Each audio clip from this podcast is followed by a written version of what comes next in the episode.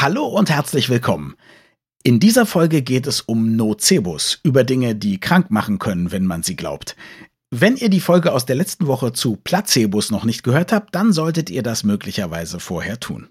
Und wenn ihr uns hört, aber noch nicht abonniert habt, dann solltet ihr das möglicherweise auch tun. Auf jeden Fall könnt ihr uns damit riesig helfen. Und wir freuen uns natürlich ebenso, wenn ihr uns weiterempfiehlt. Jetzt aber erstmal zu den Nocebos. Viel Spaß! Das Gehirn und der Finger. Was in unseren Köpfen und Körpern so vor sich geht. Ein Podcast mit Dr. Magnus Heyer und Daniel Finger. Magnus, das Buch, was du über Nocebos geschrieben hast, heißt Nocebo, wer es glaubt, wird krank. Zurzeit nicht in der Amazon Bestsellerliste unter den Top 10. Ist es noch zu haben? Ist noch zu haben, ja. Sehr gut. Also dann eine echte Empfehlung für alle, die jetzt zuhören. Was ist ein Nocebo? Es ist im Grunde das Gleiche, was wir bei dem Placebo besprochen haben. Naja, Moment, aber beim Placebo war es ja große, schlimm zu schluckende Pille, guter Effekt. Jetzt wirst ja, du ja nicht sagen, genau. es ist eine kleine, nette, lustige Pille, die einen schlechten Effekt hat. nee, es ist so, beim Placebo ist das Prinzip, ich erlebe, was ich erwarte. Mhm. Und das ist beim Nocebo auch, nur eben die andere Seite derselben Medaille. Okay, das heißt, der Arzt, der sagt, oh, oh, das sieht aber gar nicht gut aus, das ist mein Nocebo. Genau. Ich kann das mit einer Tablette ja gleichzeitig machen. Also ich sage dir, also du hast starke Kopfschmerzen. Okay. Ich gebe dir jetzt ein sehr starkes Medikament. Mhm. Und das wird dann, Placebo-Effekt, mit einer gewissen Wahrscheinlichkeit, mit einer großen Wahrscheinlichkeit wirken, allein dadurch, dass du es glaubst. Mhm. Ich sage dann aber, das ist ein sehr starker und konzentrierter Wirkstoff. Es könnte sein, dass ihnen davon übel wird. Das passiert sehr häufig. Okay dann wird durch diese Erwartung, wiederum ja nur eine Erwartung, völlig unabhängig möglicherweise von dem realen Wirkstoff, wirst du mit einer relativ großen Wahrscheinlichkeit wirklich ein Problem kriegen und dir wird wirklich schlecht. Mhm. Das ist schon das Prinzip. Okay, und jetzt hast du ein ganzes Buch drüber geschrieben. Das heißt, ich gehe davon aus, dass das relativ oft vorkommt? Es gibt zwei Aussagen dazu. Das eine ist, es kann sehr drastisch sein, mhm. extrem drastisch sein und in der weniger drastischen Form kommt es extrem häufig vor. Das lustigste ist erstmal der sogenannte Morbus Mohl. Sagt dir der Begriff was? Gott, war Mohl nicht ein Fernsehkollege von uns? Genau. Mohl war ein Fernseharzt, der berühmteste Arzt Deutschlands. Allerdings war er kein Arzt, sondern Journalist. 36 Jahre lang moderierte der Gesundheitsmagazin Praxis. Da haben wir noch eine Weile vor mit äh, Das Gehirn und der Finger. Oh ja. Und dann gab es folgenden bizarren Effekt. Die Beobachtung war die, dass Arztpraxen dienstags auffällig voller als sonst und die Leute vergleichbare Symptome hatten. Mhm. Und dann switchte diese merkwürdige Krankheit nach 18 Jahren auf den Donnerstag. Wiederum waren die Praxen voller als im Durchschnitt und die Leute hatten eben häufig vergleichbare Symptome. Der Grund war tatsächlich, dass am Vortag 18 Jahre lang montags mhm. und dann 18 Jahre lang mittwochs jeweils in Gesundheitsmagazin Praxis gewisse Krankheiten vorgestellt wurden, die Leute dann eben in sich selber hineinhörten und dann feststellten, oh Gott, das habe ich ja auch. Ja. Und dann eben tatsächlich mit diesem Symptom und mit einer gewissen Angst in die Praxen ging. Und das ist ein Effekt, den haben wir alle. Den haben wir Mediziner übrigens sehr ausdrücklich auch. Also ich habe im Laufe meiner Medizinausbildung und meiner medizinischen Tätigkeit äh, einige Krankheiten durchlitten, an die ich wirklich geglaubt habe. Mhm. Die du dann aber alle nicht hattest. Die ich alle nicht hatte aber ich stand da nicht allein. An der Uniklinik in Essen standen wir mal, vier Ärzte, glaube ich, vor einem Patientenzimmer und da war ein Patient mit ALS. Das ist diese amyotrophe Lateralsklerose, die Krankheit. Das wissen wir alle, seit wir die Ice Bucket Challenge überstanden haben. Ich weiß es auch von Stephen Hawking, der diese sehr grausame Krankheit hatte. Mhm. Der Punkt war nur, diese Krankheit äußert sich in der Anfangsphase durch unwillkürliche Muskelzuckungen, mhm. etwa in den Augenlidern oder irgendwo am Körper sonst. Das heißt, ähm, wenn du darauf gedrillt bist, dann beobachtest du selbstverständlich an deinem Körper Muskelzuckungen. Alle beobachten an ihrem Körper Muskelzuckungen, wenn sie es beobachten. Oh, ich beobachte ganz viel, wenn mir einer sagt, wo ich hingucken soll. Das gab es doch in, von Paul Watzlawick äh, hier Anleitung zum Unglücklichsein. Hören Sie mal in sich rein, haben Sie nicht irgendwie ein Rauschen in den Ohren? So, ne? genau. Und wir standen zu viert vor diesem Krankenzimmer und dann sagte einer beiläufig, also er hätte ja drei Monate seines Lebens in der Angst verbracht, er hätte ALS, weil er eben Muskelzuckungen beobachtet mhm. hat an sich. Und dann stellte sich raus, alle vier von uns hatten das beobachtet ja. und hatten auch Angst davor, das diagnostizieren zu lassen, weil wir diese Diagnose nicht haben wollten. Das finde ich ja das Allergeilste, dass du das jetzt sagst, weil das andere, das wusste ich schon, dass Mediziner diese Krankheiten haben, ja. Ich persönlich habe mal einen Audioratgeber gemacht für Prostatakarzinom-Patienten und ja. Was meinst du, was ich alles für Prostatakrebs hatte in dieser Zeit, ja? Ich konnte fast nicht mehr sitzen. Das ist kein Witz. Also andererseits wusste ich ja, woher es kommt, ja? Aber dass ein Mediziner auch sagt, ich lasse es gar nicht untersuchen, weil ich Angst habe vor der Diagnose. Das haut für mich jetzt irgendwie Also das finde ich unglaublich, weil wenn man wirklich den Verdacht hat, das Schlimmste, was man machen kann, warten mit der Untersuchung, oder? Natürlich ist es das Schlimmste, was man machen kann. Und das ist mir auch vollkommen klar, dass es das Schlimmste ja. ist, was man machen kann. Und trotzdem sind Ärzte Menschen, die Angst vor üblen Diagnosen haben und die dann lieber die Angst vor der Diagnose mit sich rumtragen, als das Risiko der Bestätigung einzugehen. Ja. In der Regel kriegt man ja nicht die Bestätigung, sondern eben die Entlastung. Genau. Und dass Ärzte das auch nicht so machen, finde ich irre. Wirklich irre. Ja, es gibt Dero viele. Und ja. wir vier, die wir da vor dem Zimmer standen, wir haben diese Diagnose alle so ein bisschen ausgesessen, ja. wenn ich mich richtig erinnere. Und zwar aber klar, dass es natürlich auch eine reine Angstbeobachtung sein kann. Kann. Kann. Kann. Wie geht's denn deiner ALS heute? Naja, der Punkt ist der, das kulminierte darin, dass ich irgendwann mal über meinen Büchern saß und dann im Licht der Lampe, der Schreibtischlampe, also ich arbeitete in der Regel nachts, tiefnachts, sah ich dann so ein Muskelzucken am Unterarm und mir brach wirklich der kalte Schweiß aus, bis mir dann auffiel, das ist ja merkwürdig regelmäßig, das ist ja sozusagen pulssynchron. und es war tatsächlich so, das war eine Arterie und die Arterie stand so ungünstig im Licht und dann wurde mir klar, ich mache mich da gerade wirklich zum Affen und dann habe ich die Krankheit quasi vergessen. Also ich bin froh, dass du nicht Allgemeinarzt geworden bist, bis du dann entdeckt hättest, dass all die Muskelzuckungen bei deinen Patientinnen und Patienten irgendwie nur der Puls sind. Also ich ja. persönlich habe mal einen Tumor entdeckt zwischen den Rippenkäfigen, bis mir einer gesagt hat, nee, das ist ganz normal, dass das Brustbein unten auch eine kleine Verlängerung hat. Wirklich. Und ich habe ganz lange rumgedrückt und dann hat es auch wehgetan. Tatsächlich. genau, man muss fest genug. Nein, aber. Du siehst, ich hätte Arzt werden können. Ich bringe alles mit, was man dafür ja, braucht. Ja, genau, genau. Das zeigt einfach nur, wenn wir massiv in uns reinhören, wenn wir uns massiv untersuchen, dann finden wir scheinbare Auffälligkeiten und pessimistisch genug können wir die dann entsprechend interpretieren. Und naja, das ist dann eben nicht nur die Angst vor der Diagnose, die kann uns dann auch wirklich krank machen. Du hast von Extremverläufen gesprochen. Wie extrem kann es denn sein? Es gibt einen sozusagen klassischen Fall, der gerne zitiert wird. Der ist ein Extremfall, aber es ist natürlich möglich, dass es andere Extremfälle gibt, die man nicht bemerkt oder richtig eingeordnet hat.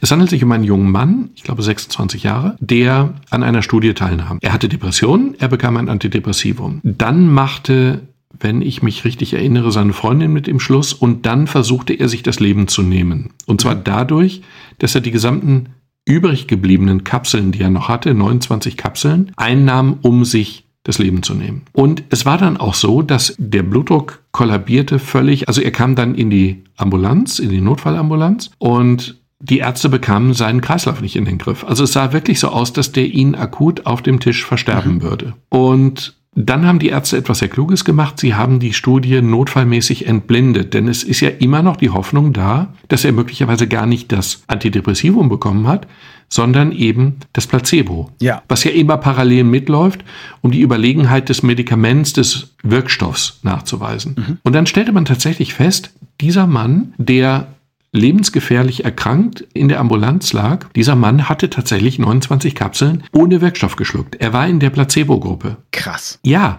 und das Bizarre ist, dass er wirklich möglicherweise, also man weiß nicht, wie es weitergegangen wäre, man hat das ja dann aufgeklärt und dann sistierten die Symptome. Es war dann vorbei. Es ging ihm deutlich besser, ganz schnell. Als man es ihm gesagt hat oder von selber? Als man es ihm gesagt hat. Und das Schlimme ist, man muss sich das ganz drastisch vorstellen. Dieser Mann war sicher, dass er eine tödliche Dosis eines Medikaments genommen hat und hat entsprechende Symptome entwickelt die ihn möglicherweise hätten umbringen können. Und als er erfuhr, dass er überhaupt keinen Wirkstoff eingenommen hatte, sondern nur zuckerhaltige Scheinpräparate, besserte sich der Zustand schlagartig und er konnte ganz schnell, am selben Tag weiß ich nicht genau, aus der Ambulanz entlassen werden. Oh, ich wünschte mir so sehr, dass jetzt die Pointe kommt, dass das wiederum Placebo war und man ihm nur gesagt hat, er wäre in der Placebo-Gruppe gewesen. Das wäre jetzt eine Drehung, die nicht unoriginell gewesen wäre, aber der hätte sich fast umgebracht durch die reine Erwartung. Völlig verrückt. Ich meine, es gibt ja auch die Geschichten von Leuten, die so sehr Angst haben, im Mittelalter auf den Friedhof zu gehen und dann irgendwie zieht ein Toter ihnen am Mantel und dann kriegen sie einen Herzinfarkt und dabei sind sie nur an irgendeinem Grabstein hängen geblieben. Ja, so, wenn ne? ich es ganz stark erwarte. Ich habe noch eine andere Geschichte, die ist weniger aktuell, aber ein bisschen bunter sozusagen. Die ist auch beschrieben, die ist, ich glaube, aus den 30er oder 40er Jahren des vergangenen Jahrhunderts. Sie spielt in den Südstaaten der Vereinigten Staaten und es gab einen Mann, einen älteren Mann, der in die Ambulanz kam, weil er verhext worden war. Von einem Voodoo. Menschen, einem schwarzen Magier. Der ist verhext worden und durch dieses Verhexen nahm er drastisch ab und er war sicher, er war sicher, dass er sterben würde. Dieser Zauberer hatte ihn zum Tode verurteilt und hatte ihn entsprechend verhext, hatte mit irgendwelchen Flüssigkeiten rumexperimentiert und hatte ihn in diesem Sinne verzaubert und zum Tode verurteilt. Wie das Schwarzmagier so machen. Genau. Und der Effekt war dann der, er hatte dann, also die Geschichte klingt suspekt, ist aber in einem wissenschaftlichen Blatt genauso beschrieben worden. Dann kam er an einen Arzt, der sich auf diese Vorstellungswelt des alten Mannes eingelassen hat. Die haben ihn untersucht, die fanden eben einfach nichts. Aber der nahm immer mehr ab, der zerfiel einfach und der drohte zu versterben. Und dann hat der Arzt ihm dann erzählt, also er hat seinen Zauberer, er hat sich die Geschichte erzählen lassen, er hat seinen Zauberer aufgesucht und er hat ihn gezwungen, ihm den Zauber zu zeigen und er hätte ein Gegenmittel. Mhm. Und dann bekam der alte Mann ein Gegenmittel, das war in Wirklichkeit nur ein Brechmittel. Dann übergab sich der alte Mann und dann zog dieser Arzt eine Art weißer Magier, dann zog dieser Arzt trickreich aus diesem Erbrochenen eine tote Eidechse heraus, die natürlich vorher nicht drin war. Die hat er da reingeschmuggelt. So. Und dann zeigte er dem alten Mann die Eidechse und sagte, das war der Zauber, der dich beinahe umgebracht hätte. Der Magier hat in deinen Körper, in deinen Magen, in deinen Darm eine Eidechse gepflanzt und diese Eidechse hat angefangen, dich von innen aufzufressen. Und jetzt ist sie tot und sie ist draußen und du bist geheilt. Und in dem Moment war der alte Mann geheilt. Hast du nicht in der letzten Folge erzählt, dass alleine einen Schnitt am Knie zu machen, um jemanden zu heilen, unethisch wäre? Sowas soll ich erzählt haben? Ich erinnere mich ziemlich genau, als wenn es gerade eben erst gewesen wäre. Ja, und ich gebe ja auch zu, dass diese Art von Behandlung in einem modernen Krankenhaus sowohl in Deutschland wie auch in den Vereinigten Staaten sehr schwierig umzusetzen wäre. Aber sehr effektiv. Sie klingt völlig bescheuert. Und natürlich würde jetzt jeder normale Hörer sagen, ja, was ist das? Und diese Art von schwarzer Magie, also da bin ich nicht anfällig. Aber das stimmt nicht. Es kommt aufs Bezugssystem an. Ich behaupte nur, wir sind genauso anfällig wie dieser alte Mann. Nur werden wir uns nicht durch irgendeinen freakigen Zauberer verhexen lassen, sondern möglicherweise durch einen Arzt mit einer Kernspintomographie in der Hand oder, was auch sehr beliebt ist, durch einen Beipackzettel von einem Medikament in der Apotheke. Okay, erzähle mehr. Naja, es ist einfach so. Liest du Beipackzettel? Nein, und ich warne auch meine Frau, sie zu lesen. Die macht das aber mit großer Freude. Genau, ich warne deine Frau hiermit auch. Der Punkt ist natürlich, diese Beipackzettel listen jede jemals, nicht ganz, aber fast jede jemals aufgekommene Nebenwirkung auf. Und wenn du liest, was das alles bewirken kann, ist die Wahrscheinlichkeit, dass das, was du dort liest, dass du das auch bekommst, dass dir übel wird, dass du Rückenschmerzen bekommst oder wie auch immer, deutlich größer, als wenn du es nicht gelesen hättest. Ich hatte einen leider verstorbenen Freund, der ist durch den Beipackzettel krank geworden. Der hat nämlich wirklich die lustige Aussage gemacht. Oh also er hätte die Nebenwirkungen bekommen in der Reihenfolge ihrer statistischen Erwartbarkeit. Das heißt, er hat die Beipackzettel gelesen und da steht ja dann häufige Nebenwirkungen, seltene Nebenwirkungen, ganz seltene und er bekam die Nebenwirkungen, die er erwartet hat. Und das ist ein ganz häufiges Problem. Beipackzettel sind eigentlich der häufigste Nocebo-Effekt, den wir sozusagen in der Medizin, in der modernen Medizin bewirken. Ich habe den dringenden Tipp, den dringenden Tipp, die Beipackzettel bestimmt wirklich nicht zu lesen, aber stattdessen den Apotheker nach den relevanten, wichtigen, häufigen Nebenwirkungen zu fragen. Und auch die eigenen Unverträglichkeiten zu sagen, weil viele Ärzte sich das nämlich nicht merken. Natürlich.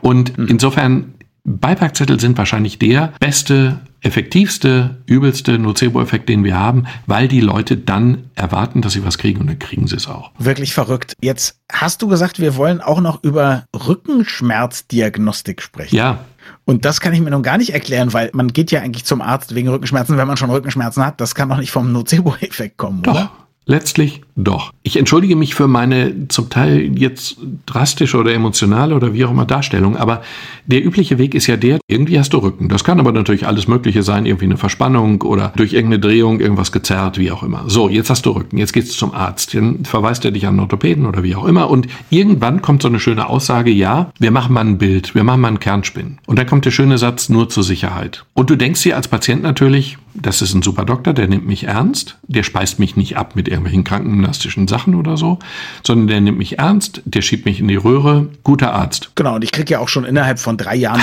locker einen Termin. das ist dann noch Problem zwei. So, jetzt liegst du in der Röhre, jetzt kriegst du ein Bild. Das Bild kriegst du in einer Papiertüte und die ist ja nicht versiegelt. Was machst du als aufgeklärter Patient? Auf dem Rückweg oder zu Hause, du holst natürlich die Bilder mal kurz raus, willst ja mal sehen, wie du im Rücken aussiehst. Dann siehst du deine Wirbelsäule und dann siehst du möglicherweise einen aufgeklebten Pfeil. Und dieser aufgeklebte mhm. Pfeil zeigt auf irgendeinen Wirbel, irgendein was auch immer.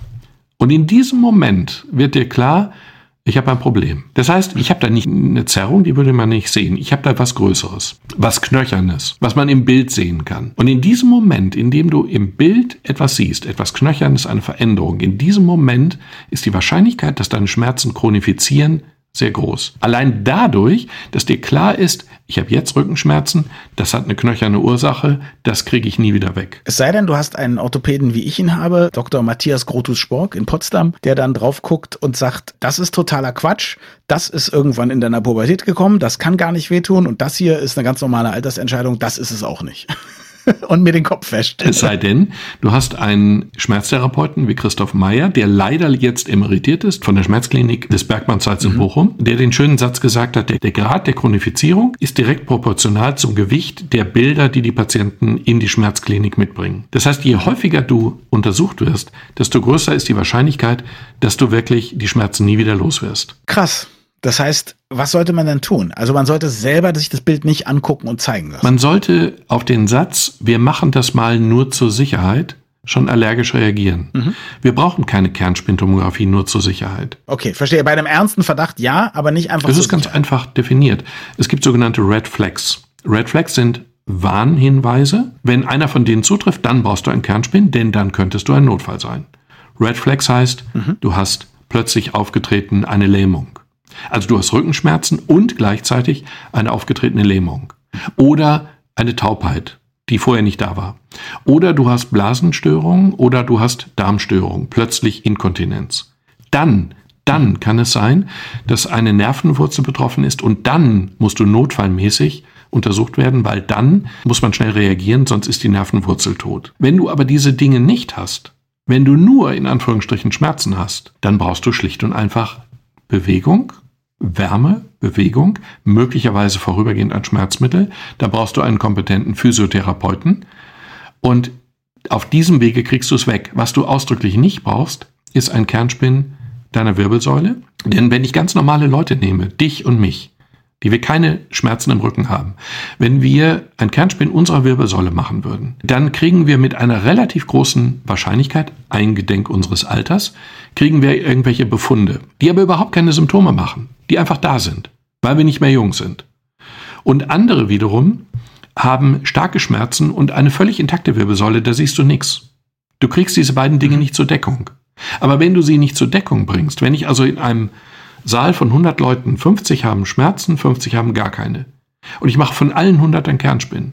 Kann ich hinterher nicht entscheiden, welches Kernspin zu einer Person mit Schmerzen und welches zu einer Person ohne Schmerzen gehört.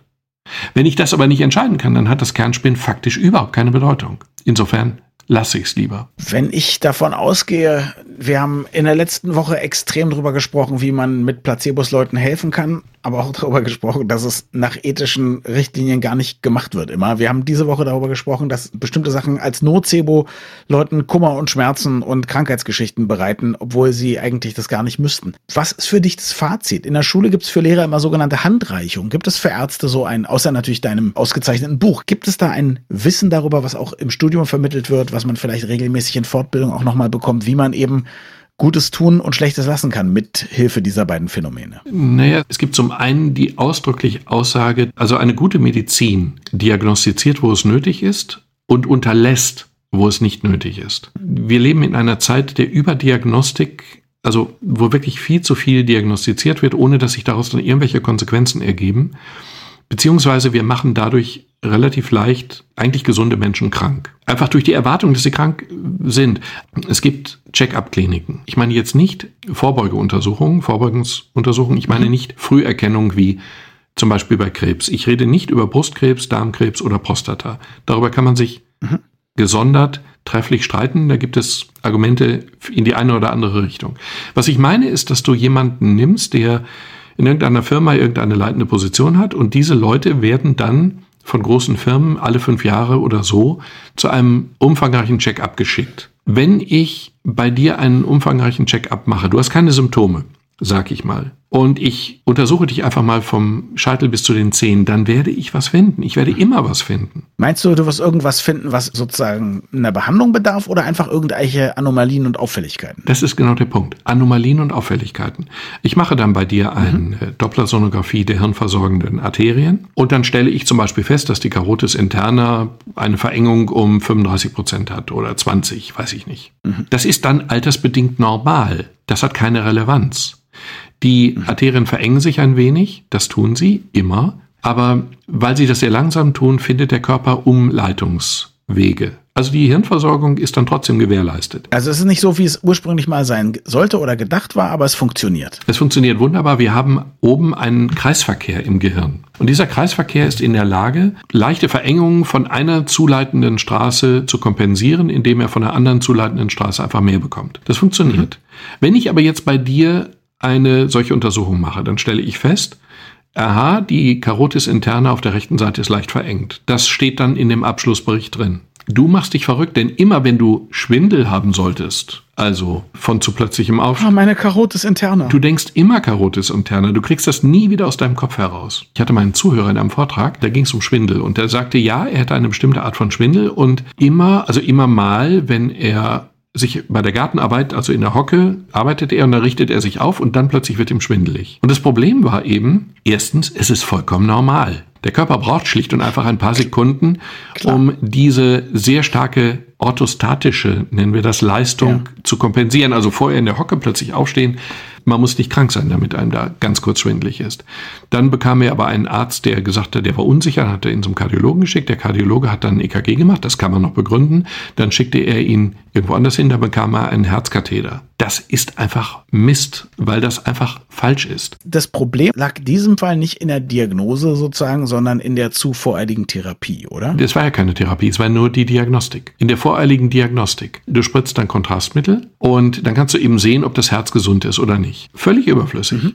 Ich habe ihm dann, wenn ich ganz zynisch sein darf, die Frage gestellt, gehe ich recht in Annahme, dass Sie privat versichert sind? Er war privat versichert. die. Die Überdiagnostik, die wie ein dunkler Schatten über unserer Medizin liegt, teilweise, die liegt wie ein ganz dunkler Schatten über Privatpatienten, weil sich bei denen sehr viel Diagnostik lohnt. Aber viel Diagnostik macht eben nicht gesund, zu viel, sondern eher krank. Das bedeutet aber auch, dass dass es sozusagen eine Sache ist, da muss dann der Arzt schon wirklich sehr ethisches Verhalten an den Tag legen. Ne? Indem er verzichtet. Indem er verzichtet. Und auch natürlich, ist, er darf nicht in der Klinik arbeiten, wo, sagen wir mal, sowas soll es ja auch geben, mal Druck ausgeübt wird. Wir brauchen aber diesen Monat noch mindestens so und so viel Katheter. Also ich so, will ne? jetzt ja nicht völlig naiv rüberkommen, aber ich denke mir, dass das schon irgendwie in unserem hippokratischen Eid festgeschrieben ist, dass ich das tue, was dem Patienten nützt und dass ich das vermeide, was dem Patienten schadet. Also diesen Anspruch an Ärzte habe ich dann schon irgendwie. Und ich finde, den darf man haben. Es gilt übrigens auch, wenn ich das noch weiterspinnen darf, über Diagnostik. Patienten lieben ja Fitnessarmbänder. Alle Leute lieben Fitnessarmbänder. Junge, sportliche Leute lieben Fitnessarmbänder. Und zeichnen sozusagen permanent ihr EKG, ihre Atemexkursionen, ihre Sauerstoffsättigung. Das ist natürlich auch ein Problem, weil ich mich durch das Fixiertsein auf mein EKG und auf meine Sauerstoffsättigung mache ich mich ja auch krank. Ich möchte mal trotzdem einen anderen Blickwinkel versuchen. Ich sehe das Problem übrigens eins zu eins, ja. wie du das auch siehst. Ne? Aber es gibt ein zum Beispiel Buch von Clay Shirky, der ist äh, Soziologe an der New York University und der hat ein Buch geschrieben schon vor vielen Jahren. Da geht es um das Internet und was sich alles so verändert. Und der beschreibt zum Beispiel, dass es im viktorianischen Zeitalter gab es ja auch große Veränderungen. Ganz viele Leute zogen in die Städte. Also das waren auf einmal fünfmal mehr Leute, die in London gelebt haben als zuvor. Und die Leute haben in der Zeit unglaublich unglaublich viel gesoffen. Es gab die sogenannte Gin Craze, also die Gin-Verrücktheit. Die haben Gin getrunken ohne Ende. Es gab sogenannte Gin-Ladies, die einfach nur in der Straßenecke standen und unter ihren wallenden viktorianischen Röcken hatten die auf einem Schemel einen großen Krug mit Gin und du konntest vorbeikommen und dann haben sie das in ein Glas, dir eine Portion gekippt und du konntest für ein paar Pence wahrscheinlich dir so ein bisschen Gin hinter die Binde kippen. Das war illegal, wie ich vermute. Das verschwand dann aber wieder. Also es war zumindest nicht züchtig, mhm. ja, man machte es eigentlich nicht. Und seine Erklärung dafür ist, man muss mit diesen neuen Bedingungen, auch mit diesen neuen vielen Stimmen, die man hört, mit diesem Übermaß an Informationen und so, muss man erstmal lernen, umzugehen. Und er sagt, heute passiert was ähnliches im Internet. Also viele Leute fühlen sich überfordert, man will Digitaldiäten, wir sehen diesen Trouble in den sozialen Medien und so weiter und so fort. Es ist möglicherweise eine Übergangszeit, bis wir mit diesem Mehr an Möglichkeiten einfach gelernt haben, umzugehen. Ich finde es einen schönen Gedanken, zu sagen, dass man das schaffen kann alleine. Und ich überlege, ob man sich das auch bei diesen Selbstoptimierern nennt man mhm. die ja, die immer ihre ganzen Werte messen und so weiter. Ob das nicht auch, wenn man anfängt, damit positiv umzugehen und weniger hysterisch, als man es heute tut, ob es nicht auch einen Vorteil haben kann. Ob es nicht so ist, also zum Beispiel, ich habe in meinem Leben schon mehrere Untersuchungen einer Art gemacht. Ich habe zum Beispiel ein im EKG eine kleine mhm. Anomalie. Mhm. Die habe ich aber schon immer. Die habe ich, seit ich 20 bin, bin ich lang untersucht worden und so. Und da habe ich Gott sei Dank gleich die erste Kardiologin hat gesagt, sowas gibt's manchmal. Das ist bei Ihnen nicht so, wie es sein soll, aber machen Sie sich keine Sorgen. Das wird wahrscheinlich Ihr Leben lang so sein. Das heißt, jetzt bin ich 50 und ich weiß schon, ach, das hatte ich schon, als ich 20 war. Und ich habe ein super stabiles Herz, aber eben mit einer kleinen Anomalie. Und es kann ja auch sein, dass bei Leuten, was weiß ich, bei Frauen um den Zyklus rum ganz besonders irgendwelche Werte schwanken, die dann diese Toilette aber misst. Und dann weiß man, wenn zu dem Zeitpunkt ich gerade eine Untersuchung habe und der Arzt sagt, oh, der Wert ist aber auffällig, dann kann ich sagen, ja, aber das habe ich eigentlich schon mein ganzes Leben mhm. und mir geht's super. Also es besteht ja auch eine Chance, wenn wir lernen, damit gut umzugehen. Ja, aber wir müssen lernen, damit gut umzugehen. Und du hast offensichtlich eine gute mhm. Ärztin gehabt, die die gesagt hat, wir haben hier eine Auffälligkeit, ja. Das ist ja auch wichtig, dass du es weißt, damit das nicht immer wieder neu entdeckt wird, wenn irgendwo mal in einem Notfall genau. oder so ein EKG gemacht wird und oh, oh, hier haben wir die Ursache. Nein, die habe ich schon seitdem ich auf der Welt bin oder so. Auf der anderen Seite, mhm. ich sehe aber nicht, dass wir klug damit umgehen. Ich sehe zum Beispiel, es gibt ja das Phänomen der Laktoseintoleranz. Laktoseintoleranz heißt mhm. ja nichts anderes, als dass unser Körper nicht in der Lage ist, Milchzucker abzubauen. Und wenn du dann eben Milch mit Milchzucker trinkst, dann hast du Blähung. Unangenehme Blähung. Ja, es kann schon noch ein bisschen weitergehen bei Leuten, die es wirklich richtig krass haben, ja. Mhm. Okay. So, und diese Laktoseintoleranz ist ja eigentlich der Normalfall. Dass wir die Laktose verdauen können, ist eine genetische, eine, also evolutionär gesehen, relativ junge genetische Veränderung also Mutation, die sich dann aber mhm. eben durchgesetzt hat. Bei uns sind 92 Prozent aller Leute in der Lage, also haben diese genetische Veränderung bei uns in Westeuropa. Die können eben Milch vertragen und 8% können es nicht. Okay, soweit, so normal. Jetzt ist der Effekt aber der, es wird sehr viel über Laktoseintoleranz geschrieben und gesprochen und wir wissen, dass die Leute, die glauben, sie hätten eine Laktoseintoleranz, mindestens doppelt so viele sind, wie in Wirklichkeit eine Laktoseintoleranz haben. Das heißt, du liest darüber, jetzt hast du irgendwie mal Bauchschmerzen, dann denkst du darüber nach, wo kommt das denn her? Habe ich irgendwas Blödes gegessen? Dann erinnerst du dich, dass du gestern irgendwie einen halben Liter Milch getrunken hast, weil du es gerne tust. Ich zum Beispiel tue das gerne. Und dann erinnerst du dich an den Artikel in der Apothekenzeitung oder wo auch immer. Wobei ich die eigentlich ganz gut finde, wenn ich ehrlich bin.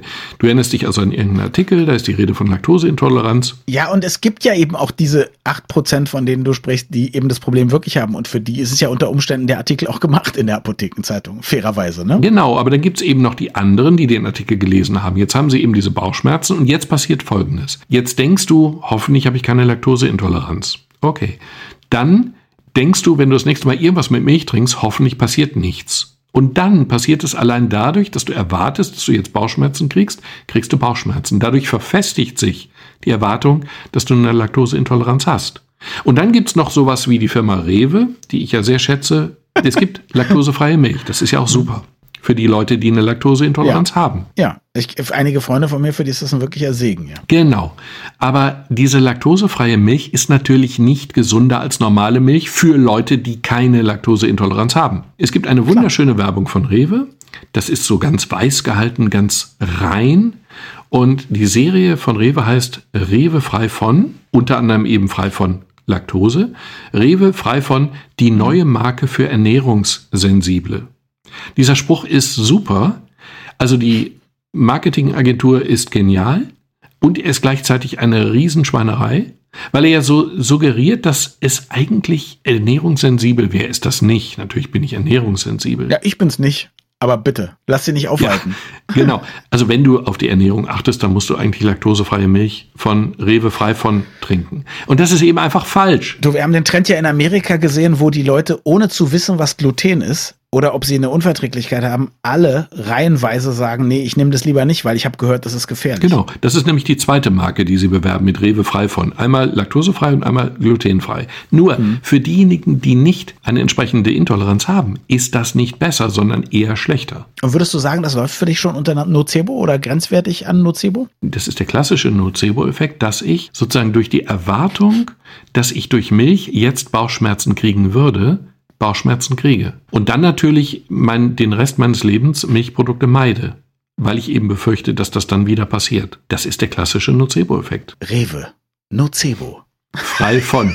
Schön, wäre doch eine Marke, oder? Ich finde das genau, gut. frei von. Kleiner Vorschlag, Gratisberatung der Rewe Marketing. Ich finde das wirklich schlimm, weil es suggeriert, dass da irgendwas ungesund ist, was in Wirklichkeit nicht so ist. Und das finde ich dann wirklich schlimm. Das ist ein klassischer Effekt und er ist hochwirksam. Insofern ist der Spruch ja als Verkaufsförderung auch sehr klug. Aber er ist unanständig. Er ist einfach unanständig. Na, sagen wir so, ich gehe davon aus, dass es, um jetzt Rewe in Schutz zu nehmen, dass es eine Menge Ernährungssensible gibt, die sich sowieso so eine Sachen besorgen. Und jetzt will halt Rewe denen auch was verkaufen. Also wenn man es so sieht, ich glaube nicht, dass jemand durch die Werbung erstmal darauf aufmerksam gemacht wird. Aber ich weiß, du sagst quasi, jeder, der das bedient, ist mit, macht sich mitschuldig. Unanständig. Eben. Enthält Wodka eigentlich Gluten?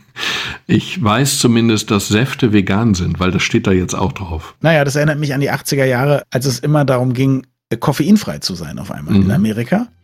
Und da gab es eine Werbung für Sprite und da hieß es Caffeine. Never had it, never will. Vielen Dank fürs Zuhören. Diese Folge stellen wir auch wieder auf unseren YouTube-Kanal, allerdings ohne Video, denn wir haben sie nur mit Audio aufgezeichnet. Für die nächste Folge saßen wir allerdings wieder vor unseren Kameras und haben miteinander gesprochen. Passenderweise geht es nach unseren Gesprächen über Placebo und Nocebo darum, wie viele Operationen in Deutschland eigentlich durchgeführt werden, obwohl sie unnötig sind. Und wie man selber das Risiko einer Operation abschätzen oder abwägen kann. Also, bis zum nächsten Mal.